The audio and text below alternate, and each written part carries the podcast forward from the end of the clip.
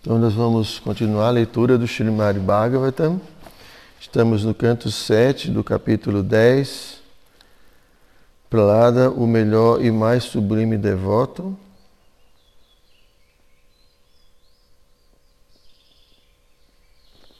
Hoje vamos ler a partir do verso 60, vamos ler alguns versos.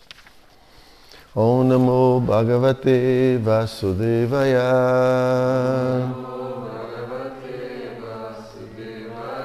Om Namo Bhagavate Vasudevaya.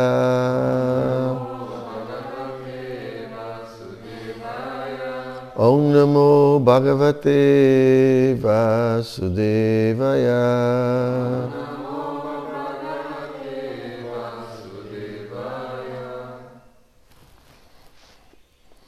Siddhamrita rasa sprista vajrashara Mahojasha Utastu Megadalana Vaiduta Iva Vanayaha. Então, Siddha Amrita Rasa Esprista, os demônios, recebendo então o contato do poderoso e nectário líquido místico, Vraja Vajra Sharaha, seus corpos tornando-se inexpugnáveis aos raios. Maha Ojasha, sendo extremamente fortes, Utastu, voltaram a levantar-se. Megha Dalanaha, aquilo que cruza as nuvens, vai Dyutaha, relâmpago, que penetra as nuvens. Iva como Vanayaha Ignio. Então, tradução e significado dados por sua divina graça Srila Prabhupada. Então, quando os corpos dos demônios mortos entraram em contato com o néctar, seus corpos tornaram-se inexpugnáveis aos raios. Dotados de grande força, eles levantaram-se como relâmpagos que penetram as nuvens. Então, verso 61.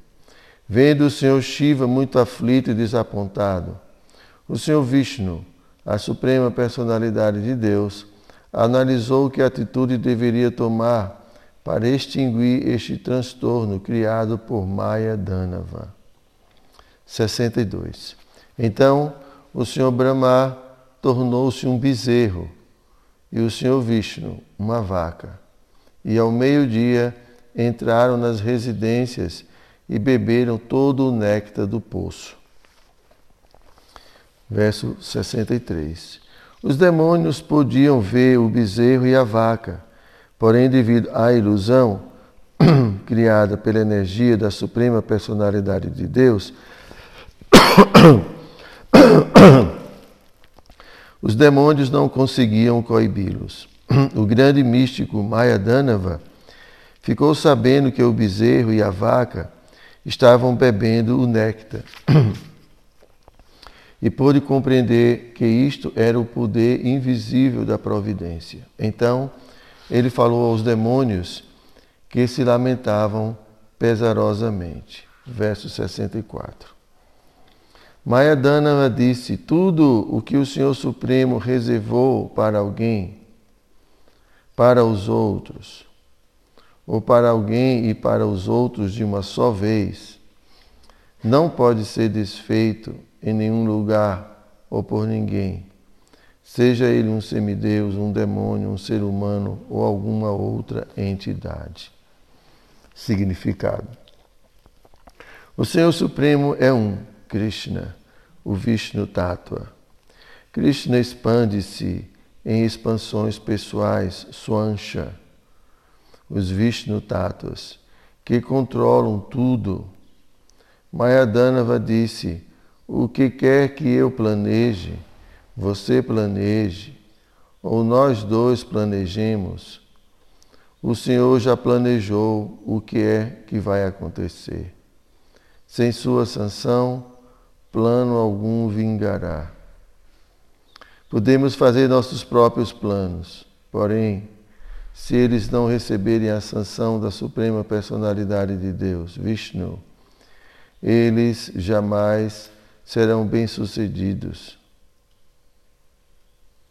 Centenas de milhões de planos são feitos por todas as classes de entidades vivas, mas sem a sanção do Senhor Supremo, eles são fúteis.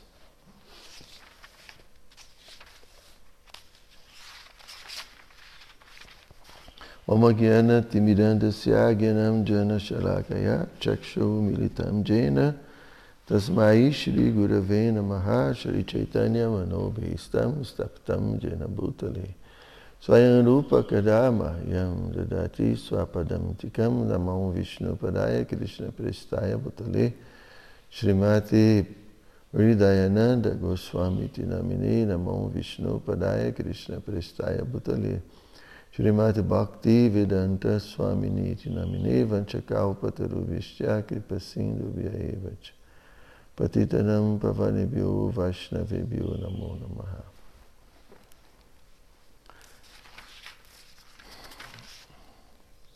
Então, para contextualizar a maior parte de vocês,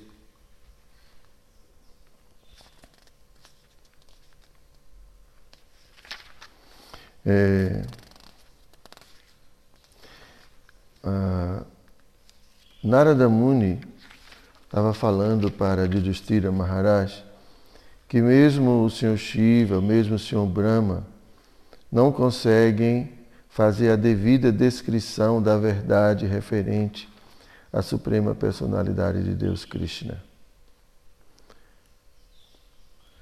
Então, é, mesmo essas grandes personalidades, é, eles não, não conseguem entender o absoluto, a verdade absoluta. Mesmo grandes semideuses uh, não conseguem entender. É grande demais para a gente poder entender né, o absoluto. E, e Narada Muni estava falando que mesmo o Senhor Shiva, que é considerado assim a personalidade que é como para comparar ele ao iogurte, né, que, que é uma transformação do leite. Que o iogurte não deixa de ser leite, mas é uma transformação. Então, o Senhor Shiva, dentre todas as entidades vivas, ela é a entidade viva que possui, quer dizer, entre, entre os Diva Tattvas, né? ele possui mais qualidades do que qualquer outra entidade viva. A gente tem acho que é 65% né, das qualidades de Krishna. Então tem toda uma, não sei se é 60%, 65%, e assim, Krishna, né, na sua forma como Krishna, é a personalidade que detém todas as qualidades. Mesmo os Vishnu Tattvas não têm as mesmas qualidades em quantidade como Krishna tem. Então, é, mesmo o Senhor Shiva, ele depende também da suprema personalidade de Deus. E aqui, Narada Muni está contando uma história para Yudhishthira Maharaj.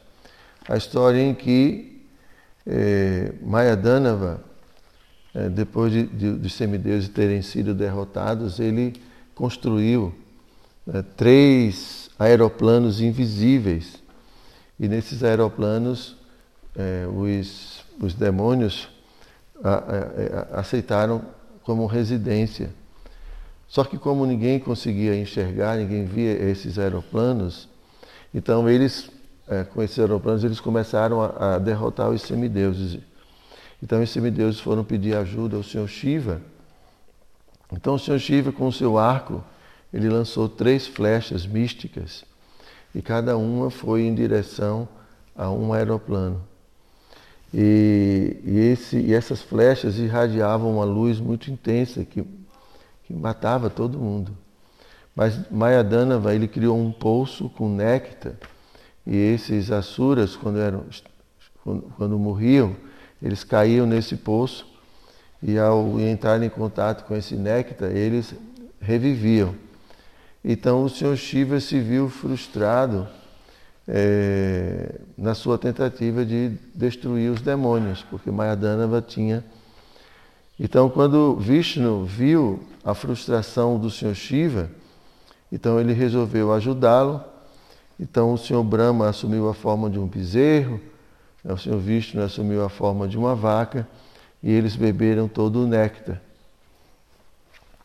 Então, ah, então dessa forma, sem esse néctar, né, os demônios não iam poder mais recobrarem suas vidas.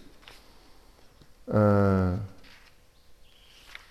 então, ah, os demônios começaram a se lamentar, é isso?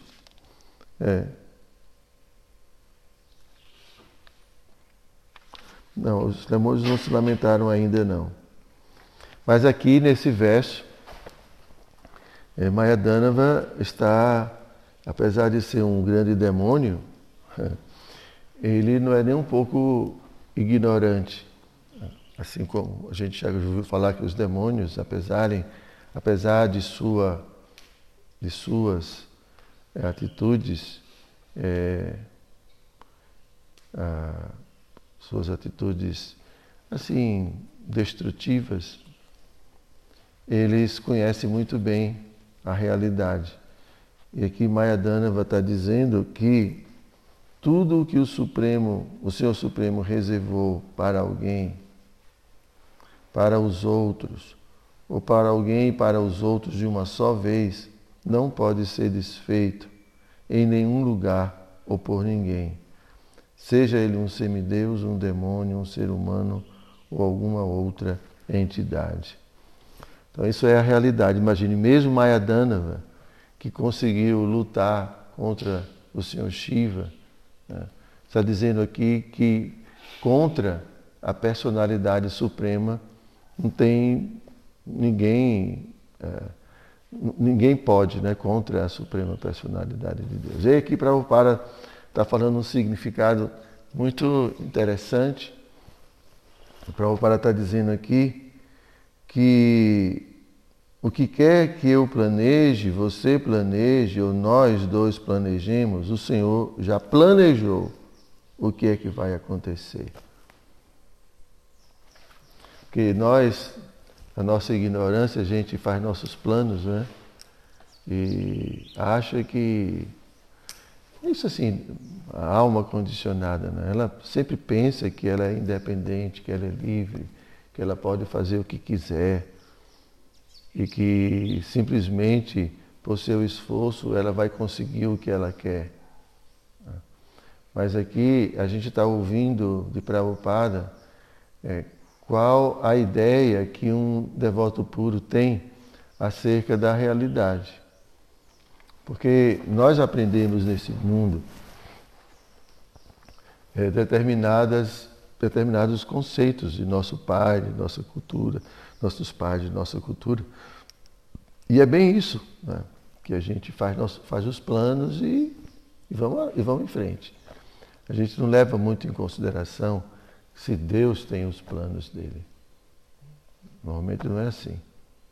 Tudo bem, a gente fala, se Deus quiser, né? Ou a Deus pertence o futuro. É assim que a gente fala.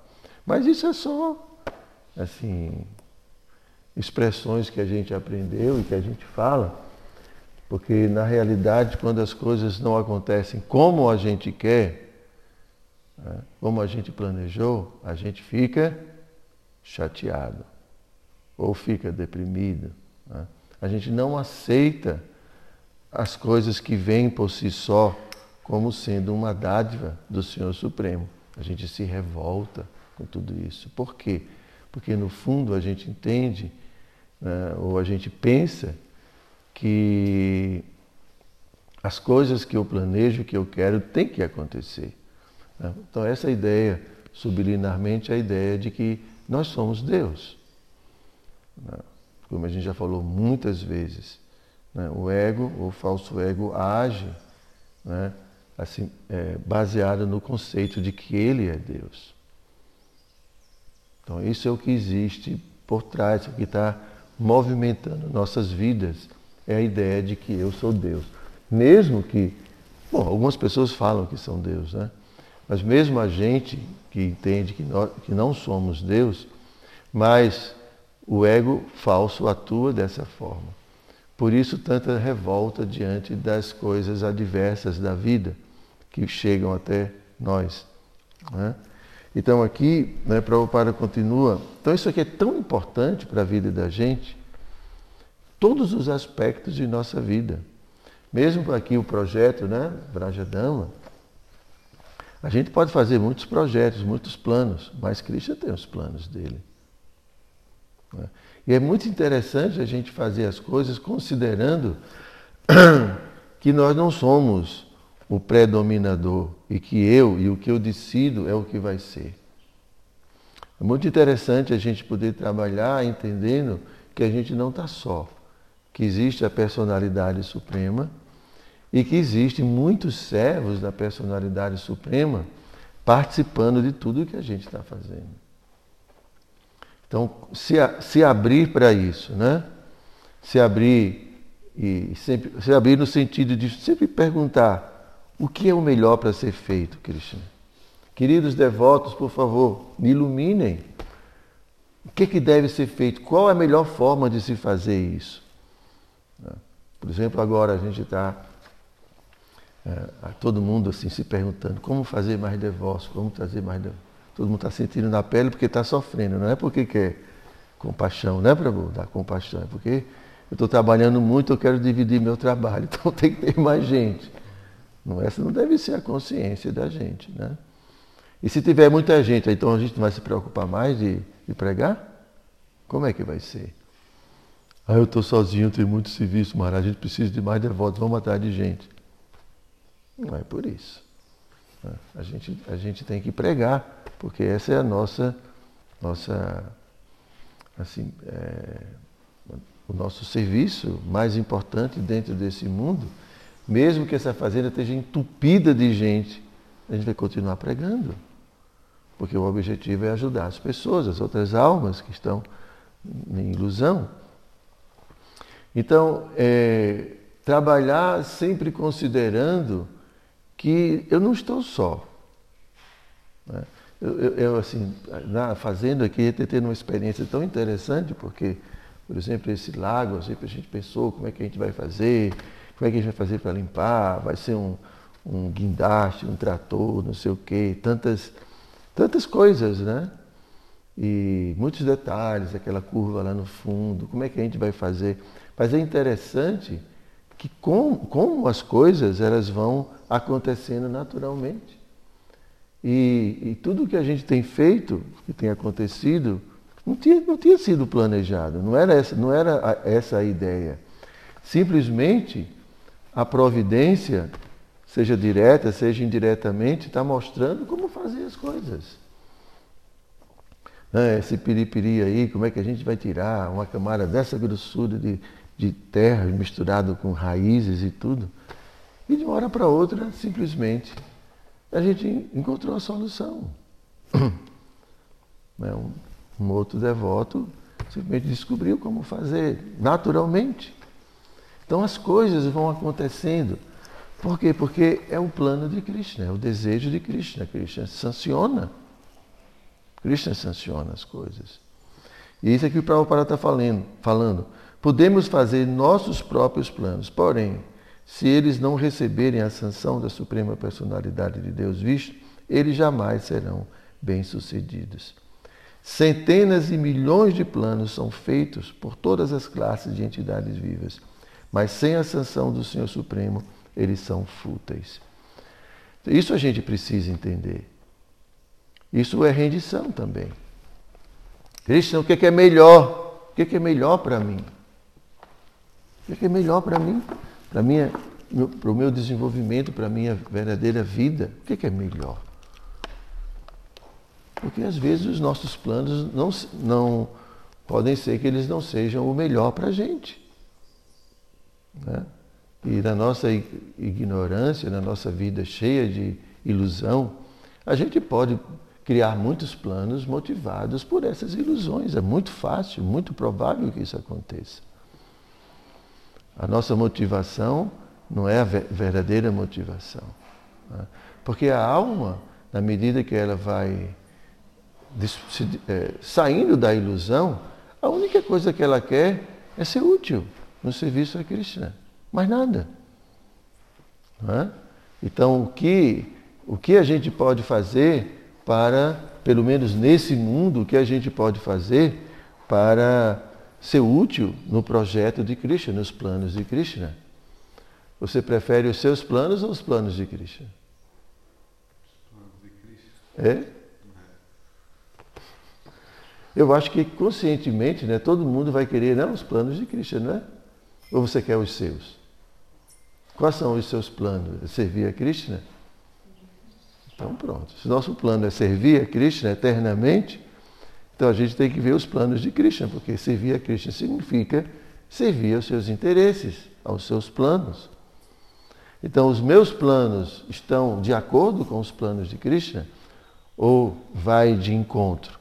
Então eu vou ter que decidir, ou eu vou satisfazer os meus interesses ou vou satisfazer os interesses de Krishna.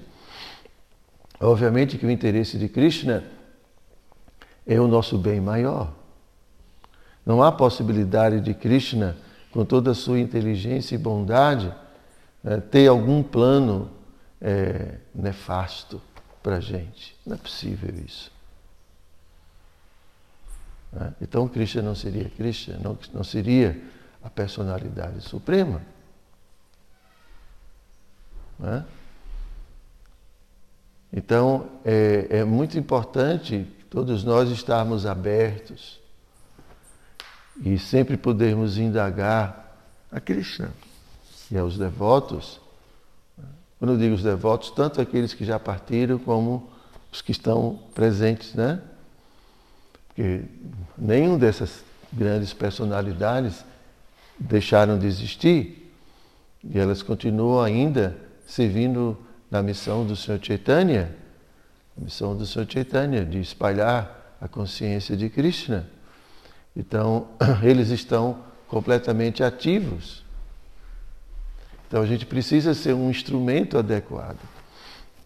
Um instrumento na mão desses grandes Vaishnavas de Krishna. Assim como Krishna pediu para Arjuna ser um instrumento na batalha, não é? Mas Arjuna poderia ser, é, se ele não tivesse ouvido Krishna, ele ia se tornar um, não um bom instrumento. Né? Uma vez eu ouvi esse exemplo da, da flauta de Krishna, né? que a gente tem que ser como uma flauta. Uma flauta é oca por dentro.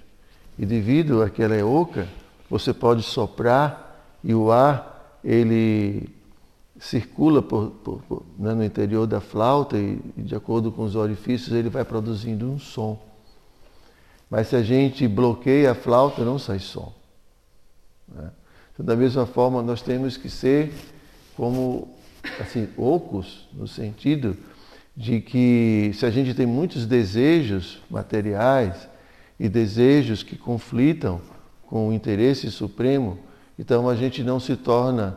Krishna não pode tocar a sua flauta, né? assim como se a gente fosse uma flauta de Krishna.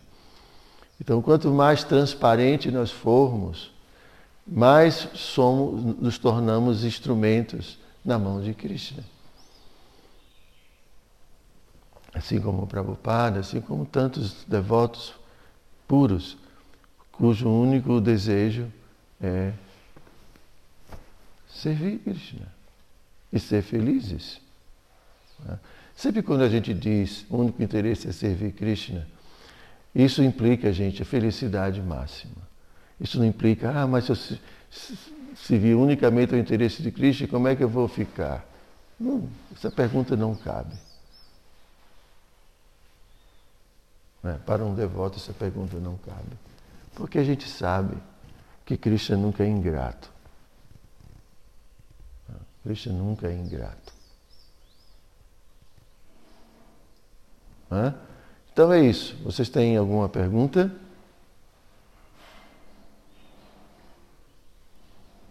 Não, né? Ficou muito claro. Então, Grataraja Srimari Bhagavatam Ki Jai.